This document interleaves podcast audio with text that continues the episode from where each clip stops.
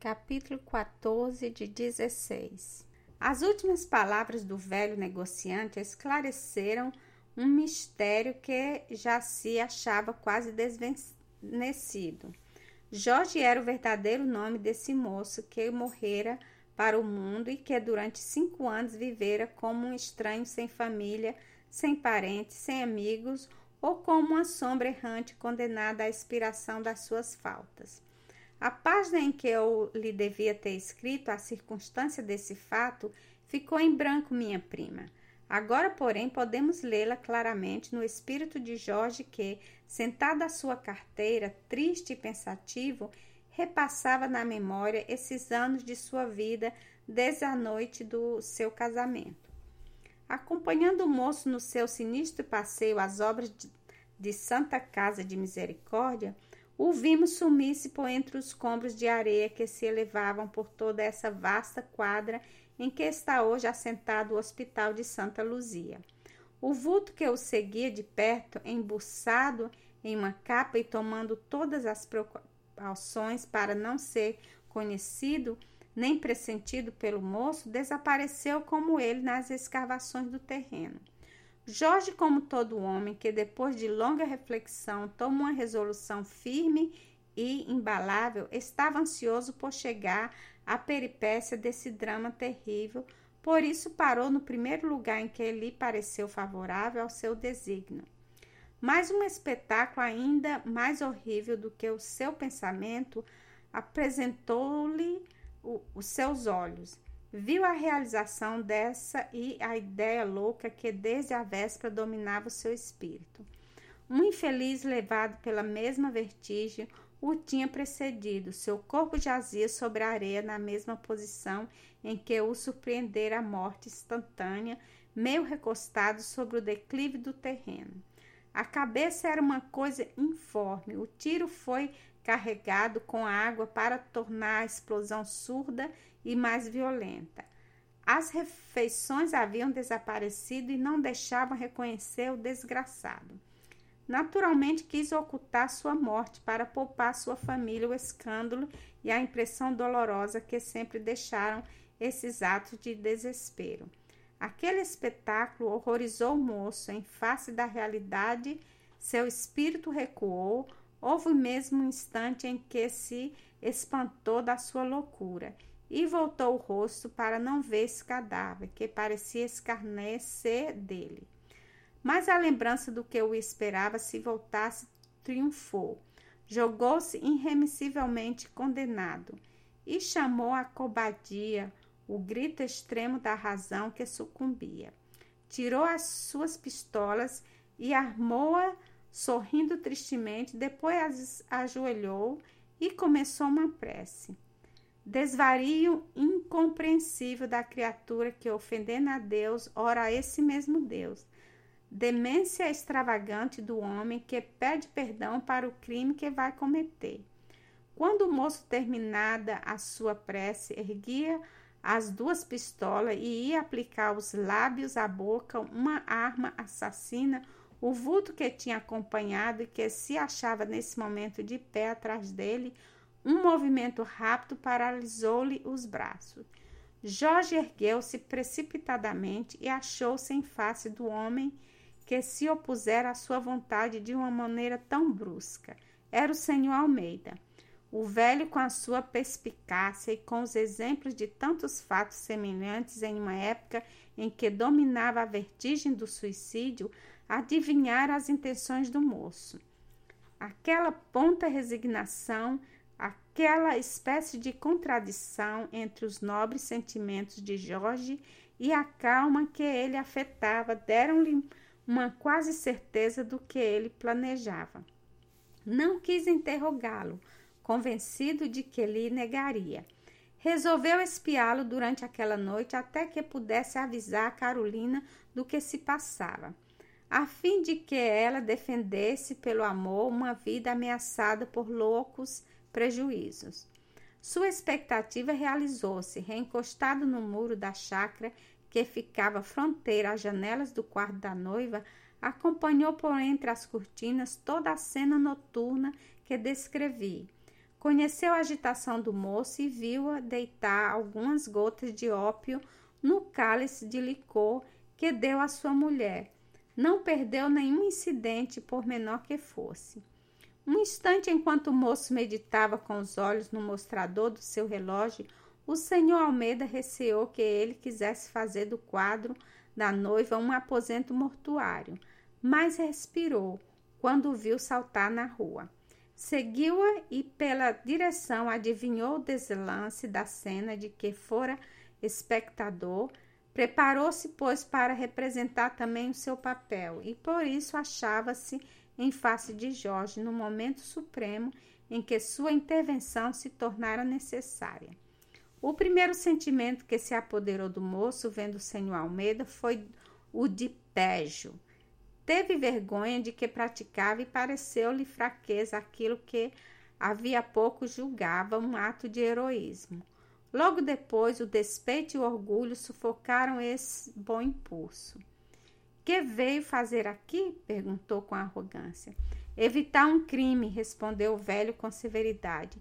Enganou-se, disse Jorge secamente. Não me enganei, porque estou certo de que não há homem que, depois de escutar a razão, cometa semelhante loucura. Qual é o benefício que ele pode dar à morte? Salvar-me da desonra.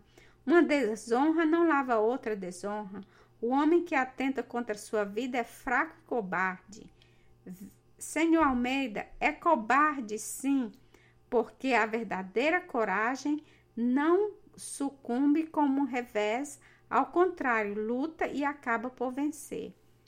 Matando-se, o Senhor rouba os seus credores, porque eles tira a última garantia que eles tinham ainda possuíam a vida de um homem.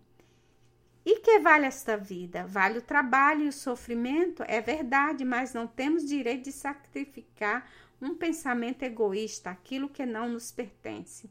Se sua existência está condenada ao sofrimento, deve aceitar sua punição que Deus lhe impõe e não revoltar-se contra ela.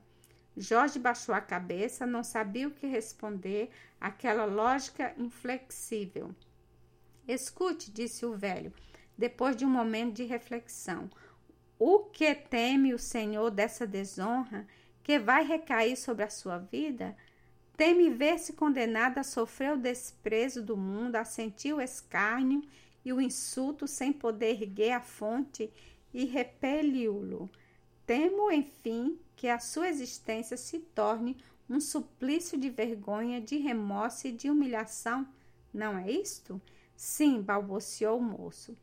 Pois não é preciso cometer um crime. Para livrar-se dessa tortura, morra para o mundo, morra para todos. Porém, viva para Deus e para salvar sua honra e espiar o seu passado. Que quer dizer? perguntou o moço admirado. Ali está o corpo de um infeliz. É um cadáver sem nome, sem sinais que digam o que ele foi. Deite sobre ele uma carta, desapareça, e daqui a uma hora o Senhor terá deixado de existir. E depois? Depois, como um desconhecido, como um estranho que era no mundo, tem a lição da experiência e a alma provada pela desgraça. Procure remir as suas culpas. Um dia talvez possa reviver e encontrar felicidade. Jorge refletiu. Tem razão, disse ele. Pouco depois houve-se um tiro. Os trabalhadores das obras que iam chegando encontraram um cadáver mutilado e a carta de Jorge. Ao mesmo tempo, o moço e o senhor Almeida ganhavam pelo lado oposto a praia de Santa Luzia. Passava um bote a pouca distância de terra, o velho acenou-lhe que, que se aproximasse. O caso nos oferece desse moço, sai amanhã para os Estados Unidos, um navio que me foi consignado. É melhor embarcar agora para não excitar desconfiança. Hoje mesmo lhe tirarei um passaporte. O bote aproximou-se. O embarque nessas paragens é incômodo, mas a situação não admitia que se atendesse a isto. Eram nove horas quando o senhor Almeida, tendo deixado Jorge na barca americana, e, tendo tomado um carro na primeira cocheira, chegou à casa de Dona Maria. A boa senhora recebeu-o com um sorriso. Estava sentada na sala ao quarto de sua filha e esperava tranquilamente que seus filhos acordassem. O velho, vendo aquela cena, felicidade, hesitou, não teve ânimo de entrar esse coração de, de mãe. Nisto, a porta do quarto abriu-se e Carolina, branca como cambraia, que vestia, apareceu na porta, tendo à mão a carta de Jorge. A mãe soltou um grito, a filha não podia falar. E assim passou um momento de tortura em que uma dessas dores procurava debalde adivinhar a desgraça e a outra se esforçava para achar uma palavra que revelasse. No dia seguinte, Jorge partia para os Estados Unidos e Carolina trocava suas vestes de noiva por esse vestido preto que nunca mais deixou. Seria longo descrever a vida desse moço morto para o mundo e existindo, contudo, para sofrer durante cinco anos. Alimentou-se de recordações e de uma esperança que lhe faltava forças e coragem para lutar. O amor de Carolina, talvez mais do que o sentimento da honra, o animava. Trabalhou como uma constância e um ardor infatigáveis e ganhou para pagar todas as dívidas de seu pai. Logo que se achou possuidor de uma soma avultada, Jorge preferiu vir acabar a sua expiação no seu país, onde ao menos se sentiria perto daqueles que amava.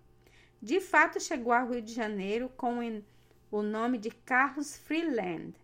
Dava-se por estrangeiro. Alguns, porém, julgavam que nascera no Brasil e que aí vivera muito tempo, mas não se recordavam de de o ter visto.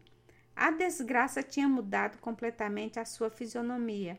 Do moço tinha feito um homem grave. Além disso, a barba crescida ocultava a beleza dos seus traços. O primeiro cuidado foi procurar o senhor Almeida e pedir-lhe que o auxiliasse no resgate das letras, que devia ser feito de modo que ninguém o suspeitasse.